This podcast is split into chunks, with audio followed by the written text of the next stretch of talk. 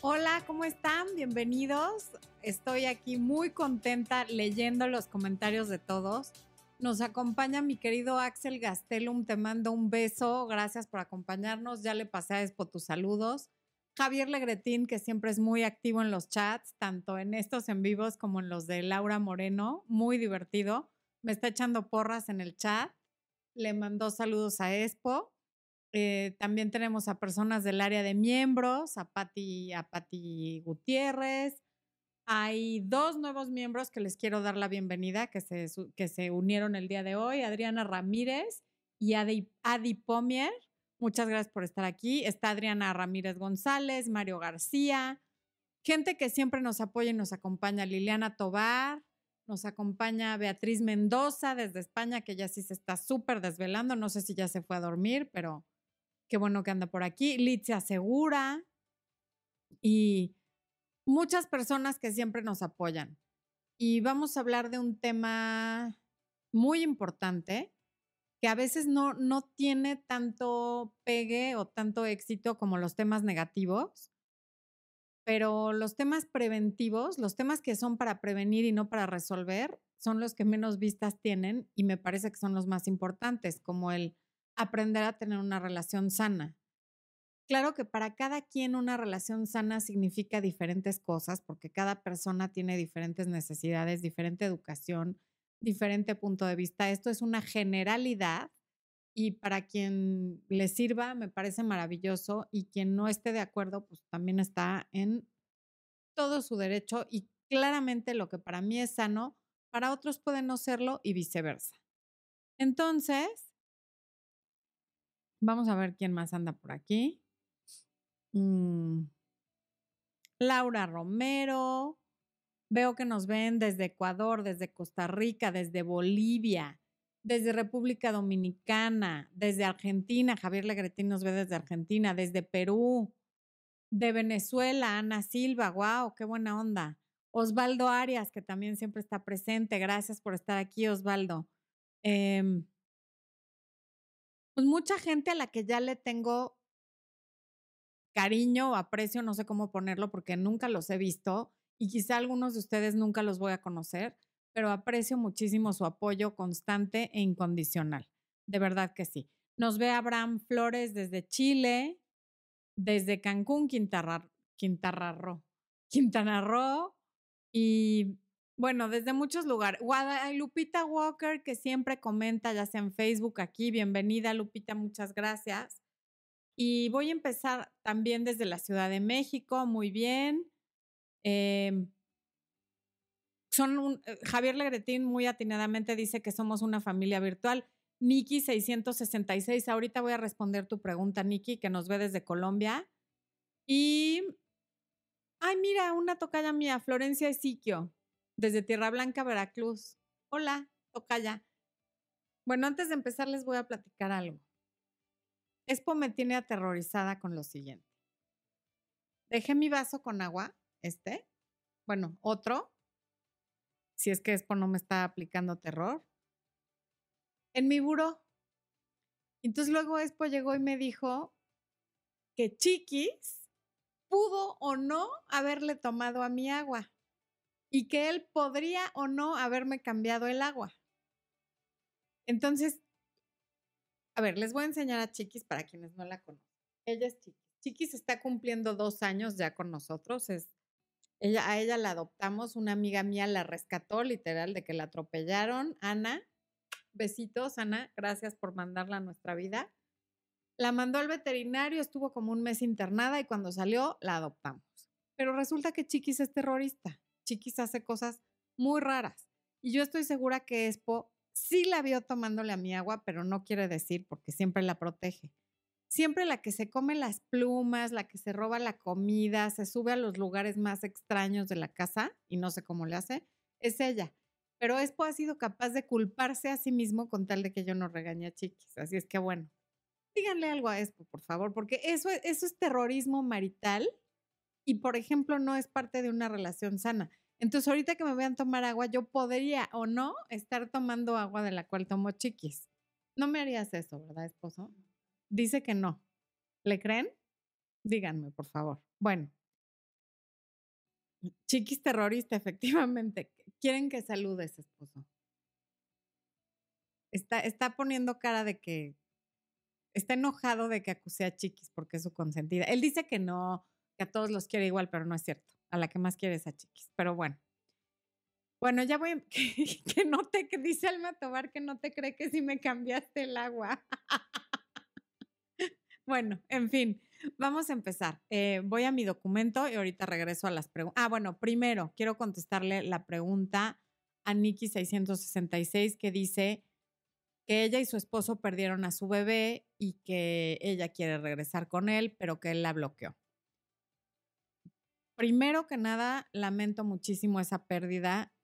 Debe ser muy doloroso. No sé si perdiste al bebé estando embarazada o si una vez que nació. En ambos casos es una situación que produce mucho dolor y que produce mucho estrés dentro de un matrimonio si ahorita él te tiene bloqueada por la razón que sea, porque se pelearon, porque se culparon, porque no lo supieron manejar y es normal no saber manejar una situación de tanto dolor, déjalo. Espacio, distancia, silencio, ve ese video, déjalo.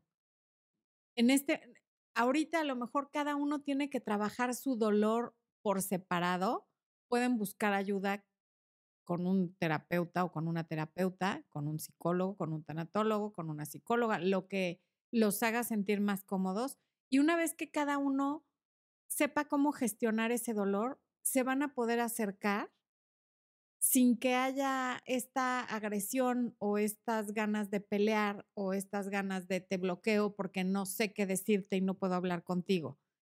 Hay momentos en los que cuando no sabes qué decir o lo que vas a decir es muy hiriente, lo mejor es no decirse nada, porque hay cosas que una vez que las dijiste, ya, ya las dijiste y ya están ahí, ya te escucharon y ya no las puedes borrar.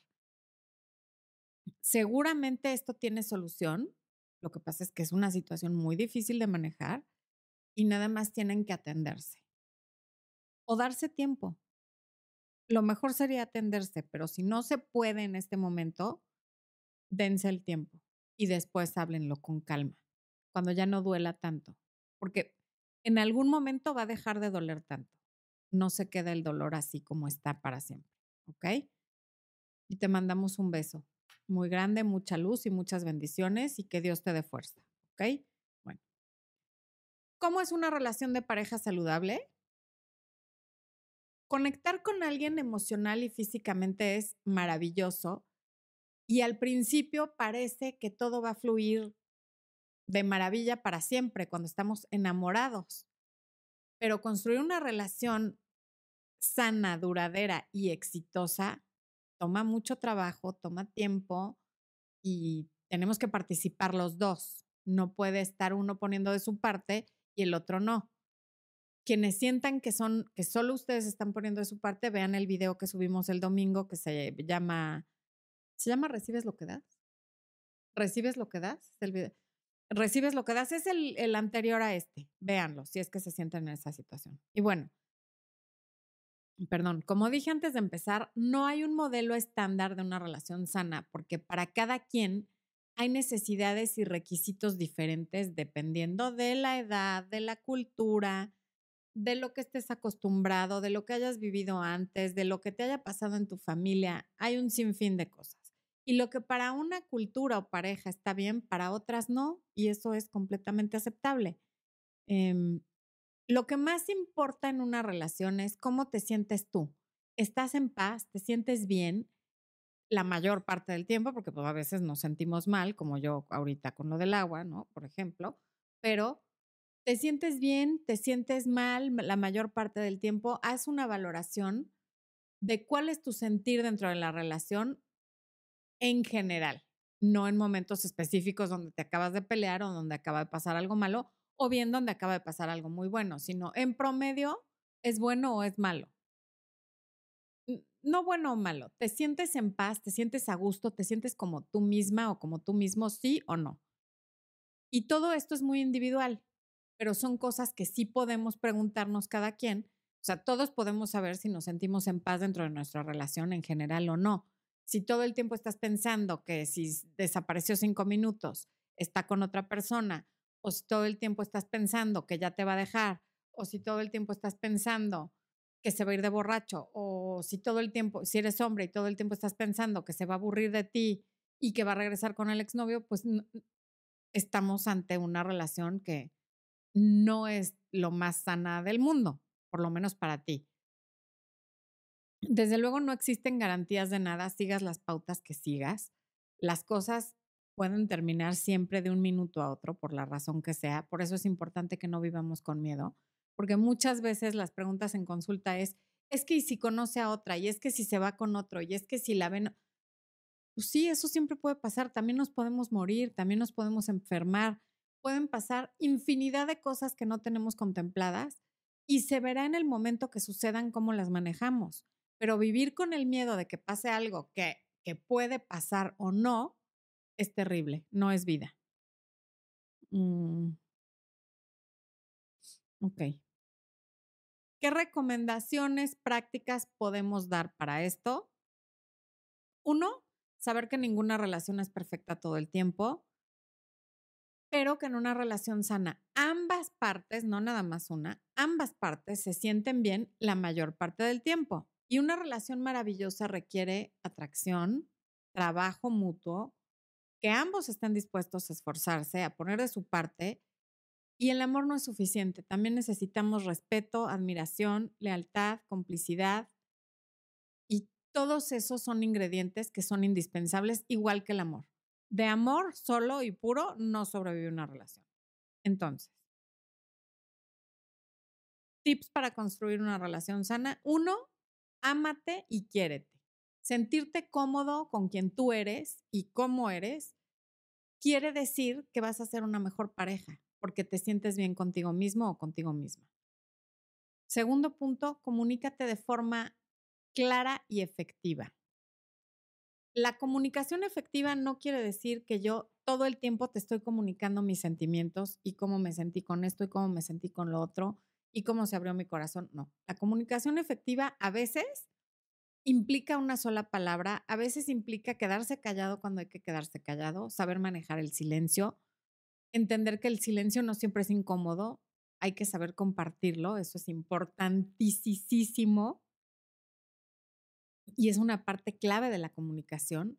Hay que saber escuchar, no saberse comunicar no es nada más yo todo el tiempo estar bla bla, yo me siento así, hay que escuchar al otro.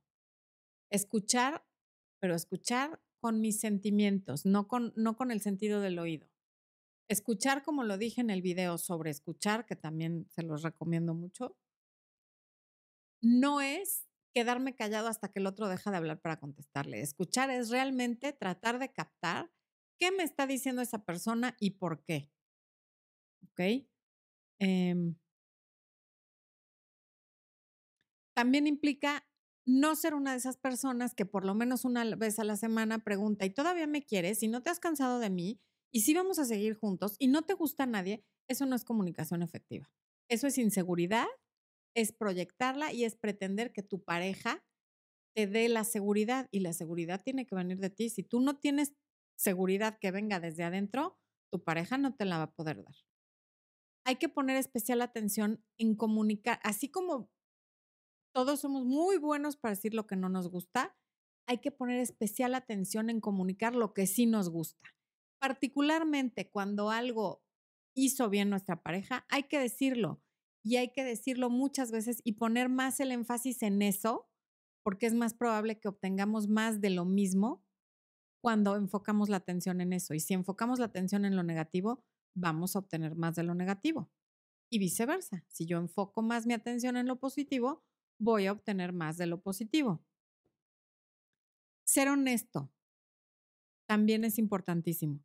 Decir la verdad sobre lo que sientes y piensas crea confianza y sobre lo que haces.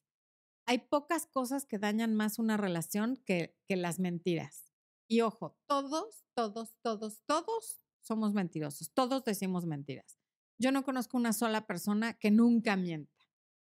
Pero hay cosas sobre las que evidentemente nos van a cachar y además también importa por qué estás diciendo la mentira. Mentiras en cuanto a que dices que vas a un lugar y te vas a otro, que estás con una persona pero estás con otra, que estás en la oficina pero no estás en la oficina, ese tipo de cosas. La honestidad siempre es importante, pero también hay que tener tacto. Ser honesto no quiere decir todo el tiempo estar diciendo todo lo que te viene a la cabeza y sin filtro. Hay que tener tacto y hay que pensar cómo nos gustaría que nos dijeran las cosas y de esa forma comunicarlas. Darse espacio también es muy, no puedo hacer, no puedo decir suficientes veces la palabra muy para enfatizar lo importante que es darse espacio. Compartir en pareja es maravilloso, pero no puedes querer todo el tiempo tenerlo aquí, ¿no? Y sobre todo las mujeres. Hay hombres que son así, pero son los menos. La mujer es la que como que llega un momento en el que nunca es suficiente.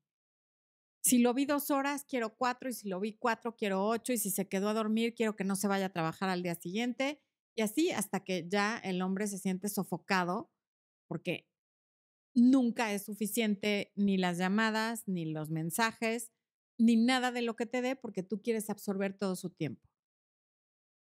Y esto suele suceder con gente que, que está ávida de cariño, que a lo mejor tuvo ausencia de papá, ausencia de mamá, que en la infancia temprana sus necesidades no, no se sintieron cubiertas por más que los papás hayan hecho el mayor esfuerzo en cubrirlas. Y entonces es gente que crea relaciones instantáneas.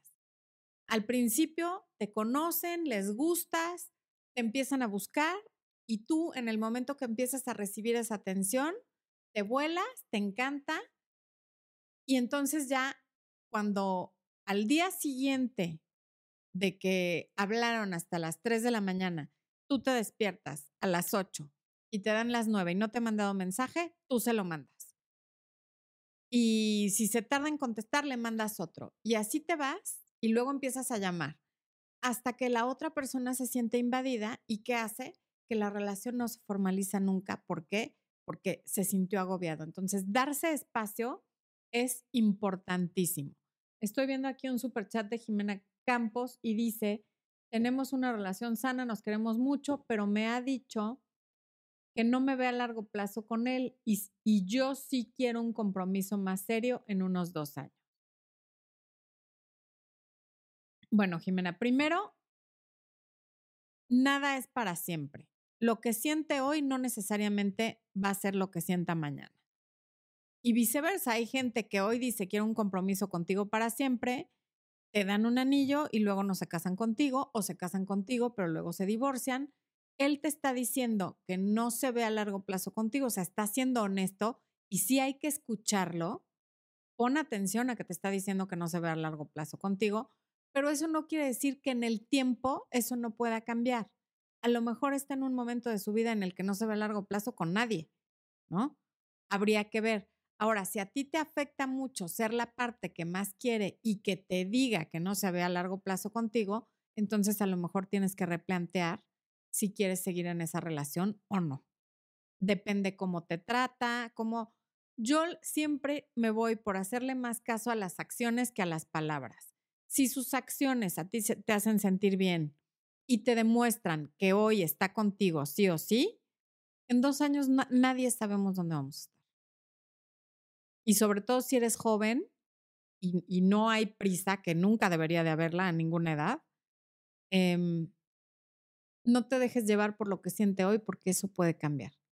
Lo que sí es muy recomendable es que no te vea a ti ni preocupada ni ávida de un compromiso, porque eso lo que provoca es lo contrario, ¿ok? Bueno, entonces estábamos en que dar espacio es muy importante porque la gente tiene que tener vida propia fuera de la relación. Incluso tengo un video al respecto que se llama Las tres relaciones en una relación. Y es, las tres relaciones no, no, no, no son cosas de parejas múltiples, es la relación que tú tienes contigo, la que tu pareja tiene consigo mismo o consigo misma y la relación, ¿qué tal? Eh? Se engarzan.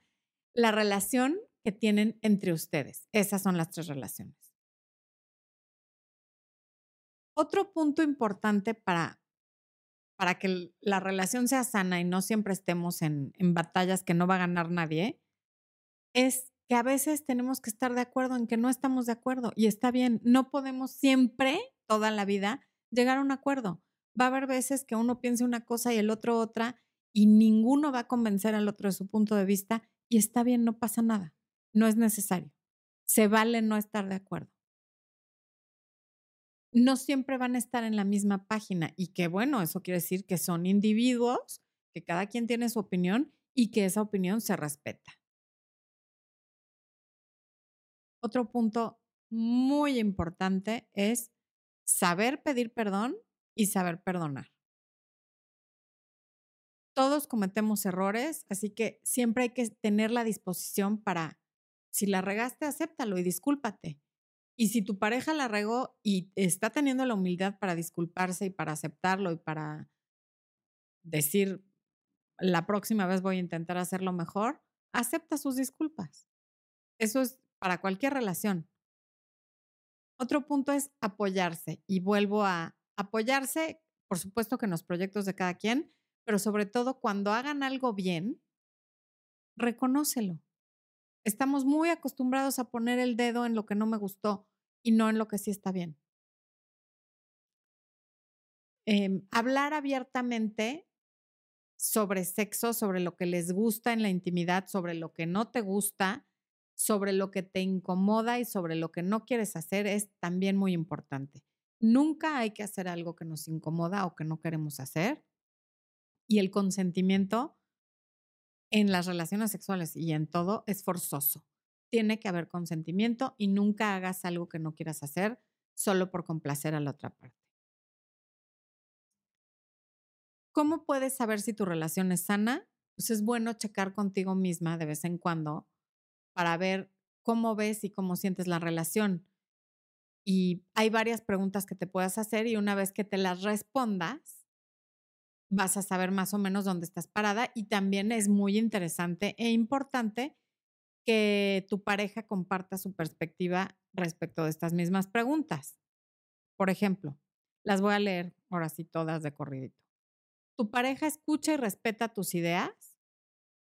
Es decir, tú le puedes compartir una idea, por loca que parezca, y te va a escuchar y lo va a respetar, o hay cosas que te da miedo o te da pena compartirle porque sientes que se va a burlar de ti y te va a decir, eso no se puede, estás loca o estás loco, este, estás, pon los pies en la tierra. Es importante que escuche y apoye y respete tus ideas, porque Nadie nos puede decir hasta dónde podemos soñar y hasta dónde no. Un sueño se queda solo en un sueño cuando no lo persigues. Pero nunca vas a saber si lo pudiste haber alcanzado o no si, si no lo intentas. Otro punto es, ¿se dan el espacio para pasar tiempo con amigos y familia? Espacio de, no, no tengo que ir contigo. Me, ¿Te puedes ir tú con tus amigas sin que haya bronca, sin que haya rollo?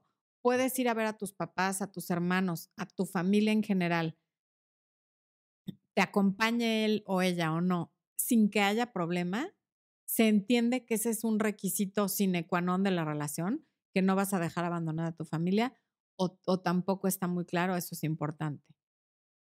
¿Se divierten juntos o ya es una situación de, de, de una rutina, de que todo es predecible, de que no sabes si, más bien de que ya sabes qué va a decir, cómo lo va a decir, cuándo, y que ya te da flojera estar con tu pareja. Hay gente que se queda más horas en la oficina y no porque estén engañando a su pareja, sino se quedan más horas en la oficina porque prefieren estar ahí que llegar a su casa a estar con su pareja. Entonces, cuando eso es así, pues ahí hay un foco rojo importante. ¿Se divierten cuando están solos o siempre tienen que estar con otras parejas para pasarlo bien? ¿Se divierten cuando no están bebiendo y no están en la fiesta? ¿Pueden tener una conversación normal sin que haya alcohol de por medio, sin que haya fiesta o no? ¿Han pensado si seguirían juntos si no tuvieran hijos? También es importante. O sea, ¿qué es lo que los une? ¿Cómo se divierten entre ustedes? ¿Qué les gusta? ¿Comparten lo que les gusta? Esposo, yo ahorita, por ejemplo, quisiera que me compartieras uno de tus cojines porque me duele la espalda. no, el otro. Bueno. Discúlpenme.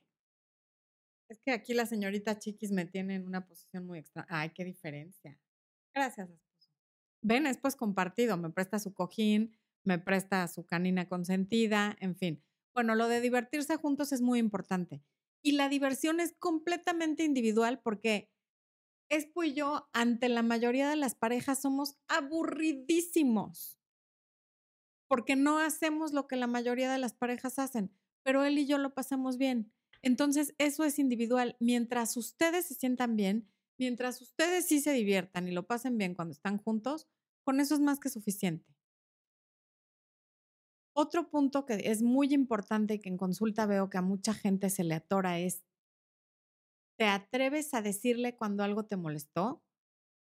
A todos nos incomoda hablar de algo que nos molestó, a todos nos da un poco de miedo, no de miedo, de flojera decir algo que nos molestó porque sabemos que eso puede provocar un pleito. Y a nadie nos encanta, bueno, hay gente que sí, pero a la mayoría de las personas no nos gusta pelear y decimos, qué flojera comentarle esto porque seguramente se va a molestar. Mientras sea flojera y no miedo, y con todo y la flojera y o miedo, te atrevas a decir lo que te molestó, estamos del otro lado. Ana Olvera nos acaba de dar un super chat y dice que le pidió tiempo y sigue buscando en redes. Em, ve el video de mi pareja, me pidió tiempo. Si te, tiempo es tiempo. O sea, tiempo es no soy tu pareja y entonces que sienta cómo sería su vida sin ti. Y eso implica que no te puede estar buscando. Bueno, sí puede estarte buscando, pero tú puedes optar y sería lo más inteligente no hacerle caso. Ah, bueno, el viernes va a salir un video de, de, de mi pareja me pidió tiempo, pero es, no va en el sentido de lo que tú me estás preguntando, va en otro sentido. Hay un video más viejo de cuando todavía estaba yo Petit Rouge, donde explico perfectamente por qué cuando tu pareja te pide tiempo es muy importante que tú no cedas cada vez que te busque, no hables con él como si fueran amigos, no salgas con él. ¿Por qué? Porque lo único que haces es facilitarle la transición de ser novios a terminar. Porque la mayoría de las veces cuando alguien pide tiempo, lo que realmente quiere es terminar, pero le da miedo, porque está acostumbrado, porque por miedo a lo desconocido. Entonces, qué bueno que le dé miedo, que sepa que terminar es terminar y que no vas a estar ahí cuando te necesite. Joel C también nos hace un super chat y dice, mi pareja está iniciando por un fuerte tratamiento de una enfermedad y decidió terminarme y alejarme. Quiero apoyarlo, pero quiere estar solo. Mm. Mira, cuando la gente, híjole, qué fuerte, qué, qué mal, lo lamento de verdad. Cuando la gente recibe tratamientos fuertes por alguna enfermedad, para empezar, cualquier enfermedad seria invariablemente nos enfrenta con el hecho de que nos vamos a morir. Y si bien todos nos vamos a morir, estar enfermo y tener una enfermedad que requiere un tratamiento fuerte, te lo hace evidente. No va a ser en 10 años, no va a ser en... O sea, puede ser y también nos podemos matar mañana en un accidente, pero eso nunca lo pensamos. Pero cuando la muerte se nos pone tan cerca por una enfermedad, entran muchos miedos y mucha gente se pone agresiva. Y sobre todo si el tratamiento que está recibiendo es tipo la quimioterapia, que, que sí cambia, hay cambios hormonales, hay cambios, eh, la gente se puede poner muy agresiva. Entonces entiendo que quiera tiempo porque además no quiere que lo veas mal, no quiere que lo veas débil como, como te ponen estos medicamentos tan fuertes. Entonces tú lo que puedes hacer es decirle, ok, no me queda otra que respetar lo que me estás pidiendo y está bien, pero también cuando me necesites, aquí estoy. Y de vez en cuando puedes hacerte presente y decirle, yo aquí sigo pero es un proceso muy individual el que vive alguien que está pasando por tratamiento en una enfermedad fuerte y a veces lo quieren hacer solos y no hay nada que podamos hacer. El apoyo se lo puedes mostrar diciéndole, ok, respeto esto, pero aquí estoy, si me necesitas. Jesús Garduño, en otro superchat, gracias Jesús. Sigo tus consejos del Caudini y me ha funcionado, pero soy cortante y me despido de él. También el que, el que hago al otro día espero su mensaje. ¿O qué hago? No sé qué sigue después. Necesito tu consejo. Gracias. El punto aquí es que si alguien se te desapareció, por eso es un Houdini, y aparece tan campante saludándote o diciéndote alguna cosa que no tiene relevancia alguna, está haciendo muy poco esfuerzo por ganarse tu confianza otra vez, porque obviamente cuando alguien desaparece, le perdemos la confianza. Si esta persona realmente quiere ganarte su, ganarse tu confianza, tiene que hacer eso, ganársela. A ti no te corresponde dar pasos siguientes, que te vuelva a buscar. Si eres cortante, te tendrá que volver a buscar y desarrollar él la conversación. Tendrá que hacer un esfuerzo por decirte, hola, ¿cómo estás? ¿Te puedo marcar? O tendrá que marcarte y decirte, te extraño, quiero verte, vamos a platicar. A ti no te corresponde facilitarle la vida diciéndole, hola, ¿cómo has estado? Fíjate que... No, Tú puedes contestar por cortesía, pero nada más. Hasta ahí llega tu esfuerzo. ¿Por qué? Porque si no, en dos semanas se te vuelve a desaparecer, porque ya sabe que cuando regrese, tú te encargas de facilitarle la vida. Entonces, ojo con eso, por favor. Bueno, vuelvo aquí a mi documento. Estaba yo en que si te atreves a decirle cuando hizo algo que te molestó, ya lo expliqué, ¿ok? Otro punto es, ¿se sienten cómodos compartiendo sus pensamientos y sentimientos? Esto es un poco como lo de las ideas, pero te sientes cómodo o cómoda diciéndole, hoy me siento triste por esto, o me siento muy entusiasmada con esto, o me, da mucho miedo esta otra cosa. Por ejemplo, esto, eh, lo que nos comenta em, Joel sobre la enfermedad. O sea, en una situación así, ¿te sientes cómodo de hablar con tu pareja y decirle, a mí me da mucho miedo morirme, a mí me da mucho miedo enfermarme, me da mucho miedo la vejez, o me da mucha alegría esto otro, o me entusiasmaría mucho tener hijos. O sea, hay la confianza para hablar de temas serios sin que sin que el otro se asuste. Y esto obviamente tiene que ser con una pareja que ya se consolidó. Tú no puedes tratar de hablar estos temas con alguien que llevas un mes porque va a decir, a ver, espérame tantito, esta es la etapa de la diversión, de, de que nos estamos conociendo, no me salgas por favor con esto. Para todo hay un momento. Hacen el esfuerzo ambos de llevarse bien con la familia y amigos del otro. Yo entiendo que a veces no se puede porque no se puede, porque hay familias que son muy cerradas o que te hacen groserías o que no te aceptan porque quieren a la ex, por la razón que sea, lo entiendo, pero has hecho el esfuerzo, o sea, lo has intentado. Si ya lo intentaste y no funcionó, ni hablar, pero por lo menos hay que hacer el intento. Y lo mismo con los amigos. Yo entiendo que hay amigos con los que no te puedes llevar porque te parecen insoportables, porque, a lo, porque no tienes nada en común con ellos, a lo mejor alguno de ellos ya lo intentaste y te transó, lo que sea. Lo entiendo pero lo importante es que hagas el esfuerzo.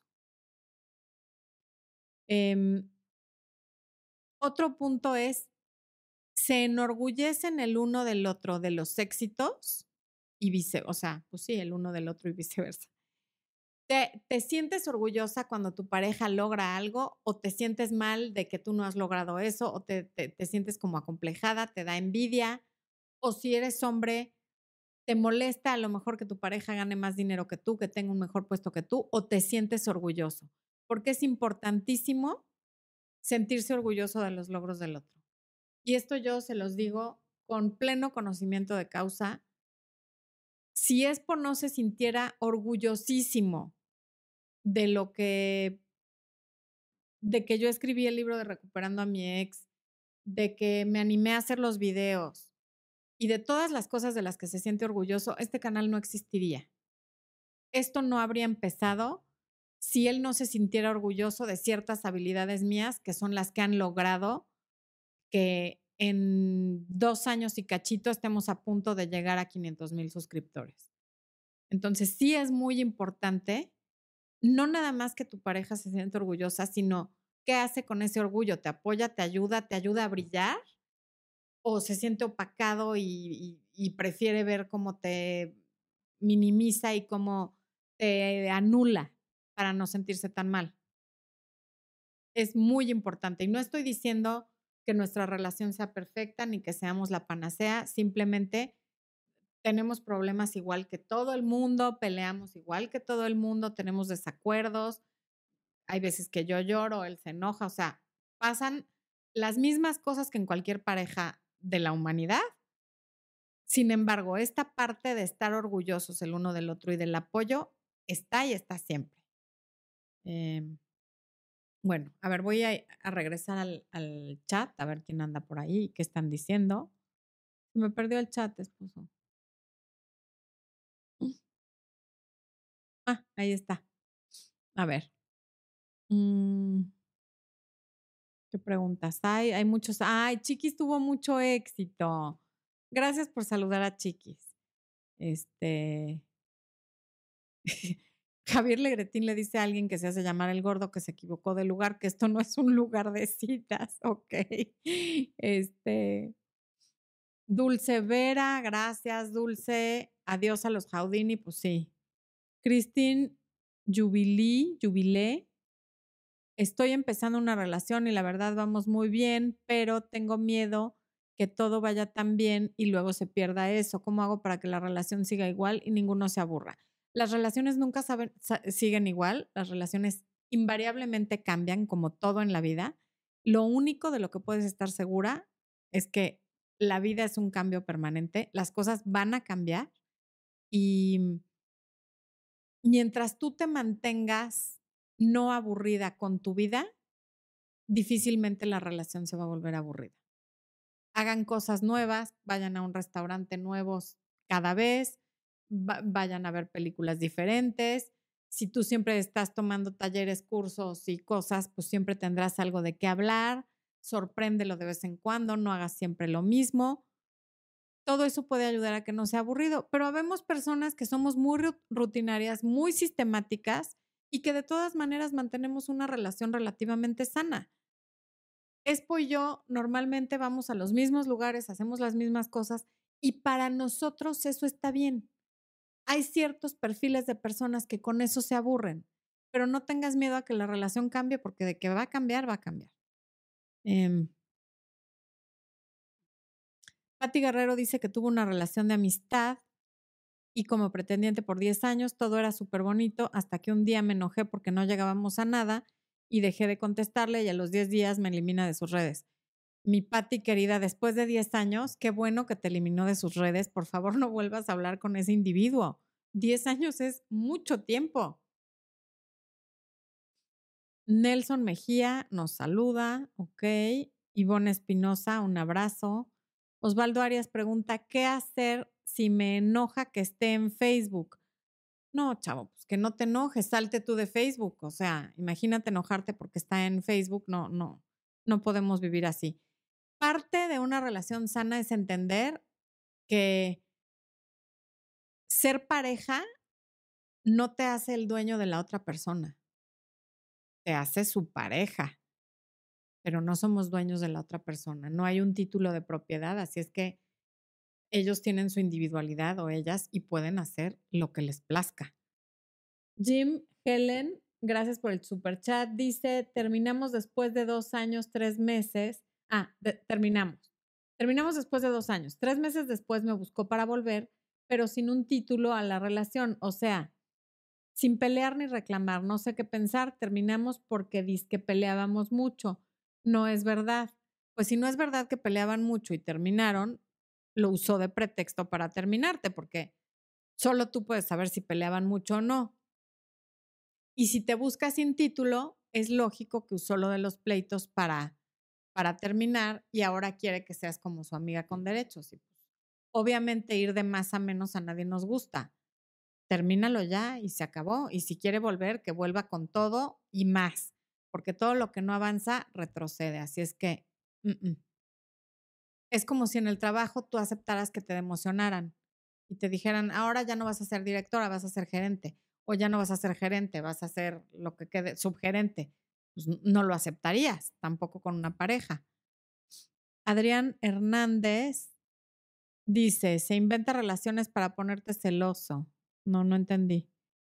A lo mejor es parte de una conversación que están teniendo. Ingrid Turner pregunta si eso de hablar de la sex no es recomendable. Lo que no fue en tu año no fue en tu daño y no puedes sacar prácticamente nada útil ni productivo sabiendo qué pasó en su relación anterior. Digo, salvo que haya, salvo que lleve, que sea como el viudo negro, que, que ya mató a tres novias, bueno, pues ahí sí.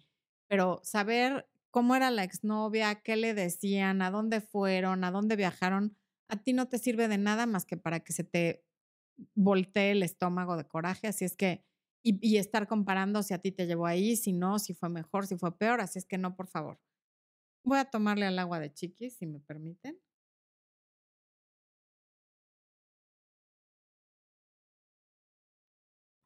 Tania Deluxe, muy buena pregunta, que si creo que las relaciones abiertas sean sanas. Pueden serlo para quienes las conforman y, no se ponen celosos y están buscando ese tipo de variedad. ¿Por qué no? Repito, lo que es sano para mí puede no ser. Hay quien puede decir, no es sano trabajar con tu esposo. De hecho, me lo dicen un día sí y el otro también. Para mí sí. Yo nunca he sido más feliz que ahora. Entonces, eso es muy individual. Supongo que si hay tantas relaciones abiertas es porque funciona y porque dentro de esa funcionalidad, para quienes están en esa relación, sí es sano. ¿Por qué no? Em, Valeria pregunta, yo quiero ver porno, ¿es malo? No, no es malo. Háblalo con él y si él está de acuerdo, lo ven juntos y si no, pues tú lo ves sola. O sea, es que cada quien es libre de, de hacer lo que quiera. Pero si para ti sería importante verlo con él, coméntaselo. Tiene que haber esa apertura. Eh, Litzia asegura, seguí tus tips y me cansé. A él final le dije que buscaba y dijo que ser amigos, cosa que no hicimos. Al empezar la relación todo fue rápido. Le dije que no, gracias, lo amo, pero me siento bien con mi decisión.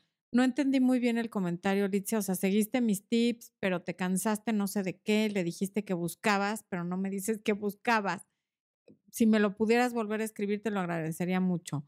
Mario García dice que hace dos meses estableció contacto cero y que en, en todas pendiente de mis redes y comenta, en tu libro hablas de enviar una carta, pero me desconcierta si estoy en contacto cero. No, no, no. La carta es después del contacto cero contacto cero por lo menos tres semanas y después es la carta. Ahorita no. Eh. Andrea Smith, ¿cómo puedo pasar de amigos o novios considerando que ya, ah, de amigos a novios considerando que ya hay besos y él busca contacto físico? Mm. Es que pasar de amigos con derechos a novios es bien difícil. Por como planteas la pregunta, supongo que no has tenido relaciones. Si no las has tenido, no las tengas hasta que no sepas bien dónde estás parada y si él quiere lo mismo que tú. La forma de, de pasar de amigos a novios es como darle un ultimátum, pero al revés. Y este ultimátum no se habla, no se dice, es nada más, empiezas a estar cada vez menos disponible para que se dé cuenta que si quiere algo contigo es algo serio y es algo bien y, van a ser novios. Y si no, pues de una vez que se vaya. Em María Andrea Cerviche, ¿cómo puedo perdonar una traición? Depende qué tipo de traición sea, pero a veces es muy recomendable ir a terapia para que puedan trabajar sobre la confianza. Licia Segura, ¿qué video es donde hablas de la carta? No, no está en ningún video, está en mi libro Recuperando a mi ex, que ya les está poniendo Expo aquí el, el link del libro. Ahí es donde está lo de la carta y cómo debes redactarla y demás. Eh, Antonio Varela dice, hola, hoy sí me tocó en vivo, saludos, qué bueno. Por aquí había visto una pregunta que quiero contestar y ya se me fue. Ah, caray. No, no, no, no, no, no. Permítanme. Mario García. Ah, no, a Mario ya le contesté. Selene Pérez, una pregunta. Espero saber tu mensaje. A ver, Selene Pérez. ¿Cuál es el motivo por la cual les molesta a los hombres enviarles muchos mensajes de WhatsApp o por razón? Dani Tips, gracias por el super chat. Dice que soy su Netflix preferido. Es de los mejores cumplidos que he recibido en mi vida. Te lo agradezco muchísimo. Em, respecto a por qué les molesta a los hombres que les estés mandando WhatsApp, pues porque se sienten acosados. O sea, Y porque llega un momento en el que ya no les estás diciendo nada interesante. Si tú te la pasas mandándole mensajes y mensajes y mensajes a alguien, al, decirle te extraño una vez está bien, te quiero también, te mando un beso también, pero ¿qué cosa tan interesante le puedes estar diciendo por WhatsApp como para que no sea como de, oye, ya, permíteme tantito, no quiero que esté vibrando mi celular todo el día? Joel León González, saludos a Florencia Expo desde Dallas. Joel también es de esas personas que está aquí desde el día uno, que apoya todo, que comenta por todos lados y que Expo y yo lo apreciamos muchísimo. Mm. Osvaldo Hernández nos asfixia que nos manden a cada rato mensajes, claro. Rodrigo Méndez, mi ex me eliminó de Facebook. Es lo único que he recibido en mes y medio de contacto cero. ¿Qué significado tiene? Pues mira, eliminar a alguien, ya sea de WhatsApp, de Facebook, de donde sea, es un acto como muy pasional.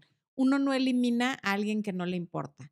Yo tengo excompañeros de primaria que me dan exactamente igual como amigos en Facebook y no los elimino porque luego ni me acuerdo que existen. Entonces, ya cuando eliminas a alguien es porque esa persona te importa lo suficiente como para eliminarla. Entonces puede ser una forma como de llamar la atención a ver si haces contacto o puede ser nada más porque está tan ardida que lo único que se le ocurrió fue eliminarte. En cualquier caso, es lo opuesto al desamor, porque lo opuesto al amor es la indiferencia. Y eliminar a alguien de Facebook es completamente opuesto a ser indiferente. Diana Cano, muchas gracias por el super chat. Dice, mi novio cree que voy rápido en la relación y yo creo que él va lento. ¿Cómo encontrar el equilibrio? Si ya te está expresando que siente que vas rápido, te conviene a ti bajarle, porque en cuanto sentimos que alguien va rápido, lo que queremos es salir corriendo. Entonces, e, encuentra el equilibrio, pues tú siendo un poco más lenta. Como no podemos cambiar lo que haga el otro y lo único que podemos controlar es lo que hacemos nosotros, quizá yendo tú un poco más lento, él decida ir un poco más rápido. Pero acuérdate que todo aquello que tengas que perseguir invariablemente va a huir. Si vas muy rápido, es lógico que por polaridad él empiece a ir lento. Si tú empiezas a ir lento, por polaridad, él podría empezar a acelerar un poquito. Em. Florecita de algodón, ¿cómo se supera una relación donde uno fue puente? Igual que cualquier otra relación. Duele igual, se siguen los mismos pasos del duelo, Em, ve, hay varios videos sobre duelo. Hay un en vivo con Rafael Delgado, hay uno que hice yo sola, hay otro que se llama Finales Necesarios, hay cómo superar una ruptura amorosa, hay todo un playlist sobre cómo superar una ruptura. Velo, ahí hay muchos tips sobre cómo superar una relación. Em, Luisa Zambrano, llevo ocho años enamorada del papá de mi hija y hace un año y medio se casó con la que me dejó. Yo desde que él me dejó no consigo una relación estable o sana. Ve a terapia, Luisa. Es bien importante que hagas terapia porque ocho años es mucho tiempo y él ya se casó, ya hizo su vida y tú sigues atorada en lo mismo. Es importante que hagas terapia. Jorgeólogo. ¿Cómo estás, Jorgeólogo? Qué bueno que andas por aquí. ¿Cómo llevar una relación sana cuando te das cuenta que ya se acabó la etapa del enamoramiento? Uno de los primeros en vivos que hice se llama Amor y Enamoramiento, velo. Em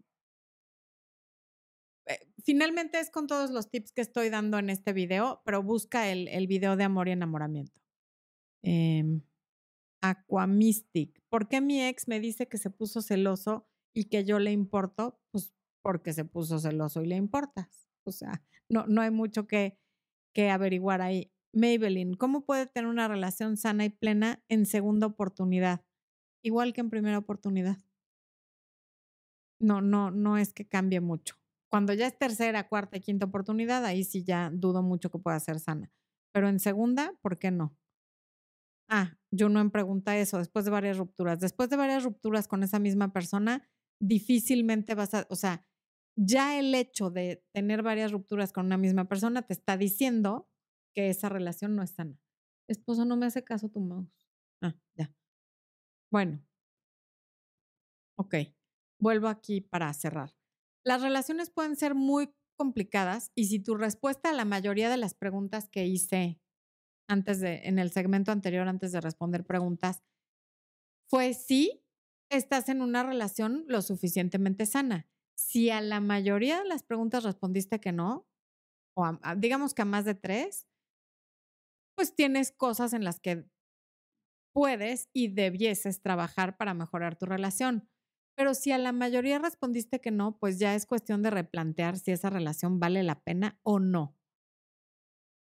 Y también hay que tomar en cuenta los siguientes puntos. Las relaciones exitosas se tienen que trabajar todos los días, no suceden de la nada, no fluyen como el agua de manera natural. Ocurren cuando las personas que las conforman toman la decisión diaria de elegir a su pareja. Cuando se arriesgan a compartir lo que, está, lo que está sucediendo en su mente, en su corazón y sobre todo cuando lo hacen de forma efectiva. Recordemos la comunicación efectiva. Otro punto a considerar es que solo te puedes cambiar a ti mismo. Pretender cambiar a tu pareja es una receta para el fracaso. Puedes cambiar tú y probablemente a raíz de tu cambio cambie tu pareja. Pero querer cambiar a tu pareja es agotador para ambas partes y sobre todo muy molesto. Mm. Todas, este es otro punto, todas las peleas y discusiones que empezamos se originan desde nuestro propio miedo, desde nuestro propio dolor, desde nuestra propia inseguridad. Rara vez cuando peleamos estamos peleando por esa gota que derramó el vaso. Hay mucho equipaje atrás que tendríamos que revisar hacia adentro por qué se detonó esa discusión, en lugar de siempre estar culpando al otro. Eso ayuda muchísimo. Eh también hay que entender que hombres y mujeres, a ver, ni siquiera somos de Marte y Venus estamos en sistemas solares diferentes. O sea, Marte y Venus está demasiado cerca. Somos muy diferentes. Hay que entenderlo, hay que agradecerlo, hay que complementarnos, hay que empoderarnos de nuestras diferencias y no pretender que nuestra pareja actúe como lo haríamos nosotros. Es que si fuera su cumpleaños yo haría no sé qué. Bueno, pues sí, pero ese eres tú. Incluso en relaciones homosexuales aplica lo mismo. No esperes que el otro actúe como actuarías tú, porque tú eres tú y tu pareja es tu pareja. Y, y por eso estás con él o con ella, porque son diferentes y porque te gusta cómo es. De otra manera, estarías viéndote en el espejo y teniendo una relación contigo. Parte del trabajo del que les hablo para que una relación sea sana y exitosa consiste en honrarse uno al otro todos los días diario, de una o de, otra manera. Nunca des por hecho que tu pareja te llama todos los días o amanece junto a ti en la misma cama todos los días. Eso hay que agradecerlo tanto a Dios como a tu pareja diario. Si no lo haces expresamente con alguna acción, pero es importantísimo sí hacerlo. La ira. Ya hicimos un, video sobre cómo manejar la ira con tu pareja, pero la ira suele ser una pérdida de tiempo y es algo que, puede ir matando las relaciones si no aprendes a manejarla. Si eres una persona iracunda, aprende a controlar tu ira, a manejarla, a ver qué ejercicios de respiraciones puedes hacer, lo que sea, porque estar descargando con tu pareja cada vez que tú pierdes el control por algo va fracturando la relación y va a llegar un momento en el que ya no va a haber manera de pegar tantas fracturas es mejor cuando sientas que ya te estás enojando, darte el tiempo de calmarte, irte y ya con más calma regresar a platicarlo.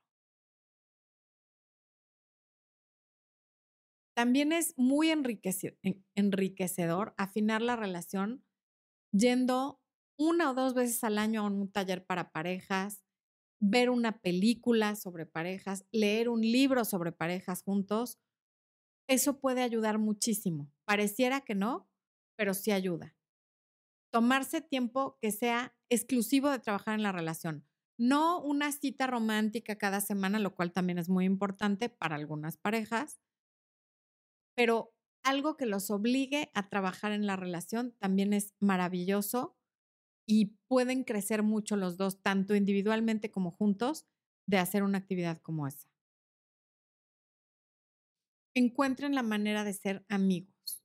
Si bien no se van a volver compadres, porque también ya he hablado de eso, no puede ser este, la mejor amiga de tu pareja, porque por eso eres su pareja, tiene que haber cierto grado de amistad y aunque no suene muy romántico, es sano y es necesario.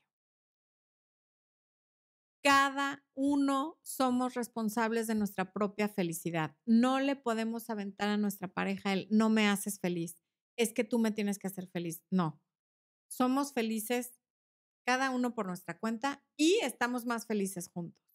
Pero mi felicidad no depende de Expo, la de Expo no depende de mí, salvo en el tema del vaso de agua, pero bueno, no podemos aventarle esa responsabilidad tan grande a otra persona. Eso es algo que es nuestro y que se trabaja todos los días. Y por último, da lo que quieres recibir. ¿Quieres recibir más comprensión? trata de ser más comprensivo. ¿Quieres tener más libertad? Da más libertad. ¿Quieres tener más cariño? Ofrece un poco más de cariño sin que te vayas al otro extremo de empezar a mandar WhatsApps cada media hora, de hacer regalos y sigo pensando que menos es más. Sin embargo, cuando sientas que no estás recibiendo algo de tu pareja, intenta por lo menos una vez dar eso que quisieras recibir y vas a ver cómo cambia tu pareja a partir de que tú cambias. Mm. Ay, ahora perdí el chat, esposo. Ah, no, aquí está. Raquel Espínola dice, no logro entenderlo. Dijo que no me ama, pero que nos vemos todos los días, hablamos todo el tiempo y me vive buscando. ¿Por qué hace eso? Porque hay gente que te quiere tener ahí como de vela prendida, pero tampoco siente el compromiso suficiente como para estar contigo. Si se ven todos los días porque tienen hijos o porque trabajan juntos, ni hablar, pero no, no hables con él fuera de lo, que, de lo mínimo indispensable que tengan que hablar por hijos o por trabajo. Shari Solís, por fin llego aún no termina. Ay, qué linda. Reina Pacheco, cuando conozco a un hombre que me gusta mucho, me dejo ir como gorda en tobogán, eso suele ser un gran problema. Y lo bombardeo de mensajes molestos si no está pendiente. ¿Cómo puedo relajarme y dejar las expectativas? Analizando los resultados que has tenido en el pasado, porque te aseguro que tus relaciones no duran más de ocho semanas, que es lo que suelen durar las relaciones en las que las mujeres hacen lo que estás describiendo. Entonces, que tu motivación sea el quieres que funcione, cámbiale y haz lo que no has hecho, que es darle su espacio. Mm, Catalina Ríos, cada fin de semana la pasamos juntos. Ayer me dijo que en ocho días va a salir con sus amigos. Yo me sentí ofendida, me dio mucho mal genio porque yo no lo haría. Exactamente, tú no lo harías. ¿Y sabes qué? Está pésimo que tú no lo harías. No tienen por qué salir juntos todos los fines de semana. Él también tiene que tener espacio para sus amigos y tú para tus amigas, porque si él te termina mañana, ¿en quién te vas a apoyar? En tus amigas, ¿verdad? Y en tu familia, a quienes seguramente estás descuidando porque siempre estás con él. Entonces, ojo con esas cosas. Lidia Segura dice, pero yo lo di todo y él como quiera se fue. Pues es que nunca hay que dar todo porque te quedas vacía y nadie quiere estar con una persona vacía. Pensar que dar, que dar todo va a resolver algo es un error. Hay que dar y si no recibes, en ese momento dejas de dar, pero nunca hay que dar todo. Mario García dice que queda pendiente el tema de terrorismo marital. Ese tema se los va a presentar Expo próximamente. Este, y con esto me despido. Muy bueno tu comentario, Mario. Muchas gracias. Les mando un beso. Muchas gracias por habernos acompañado. Gracias a todas las personas que hicieron superchats a todas las personas que estuvieron tan activas en el chat, como Javi Legretín, como Mario García, como toda la gente que nos acompaña cada semana y también quienes sean nuevos, bienvenidos. Les mando un beso muy grande y nos vemos la próxima semana. Hay video el viernes y el domingo.